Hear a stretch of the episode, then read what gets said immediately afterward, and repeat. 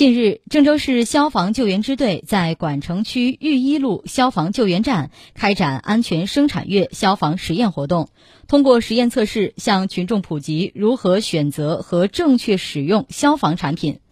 据了解，迅速降温计是一款新近出现的网红产品，其主要应用于汽车车厢降温，但其喷雾遇火后迅速燃烧，也让现场人员捏了一把汗。消防员针对喷剂类产品要注意的安全常识再次进行提示：易燃易爆产品在使用时要远离明火。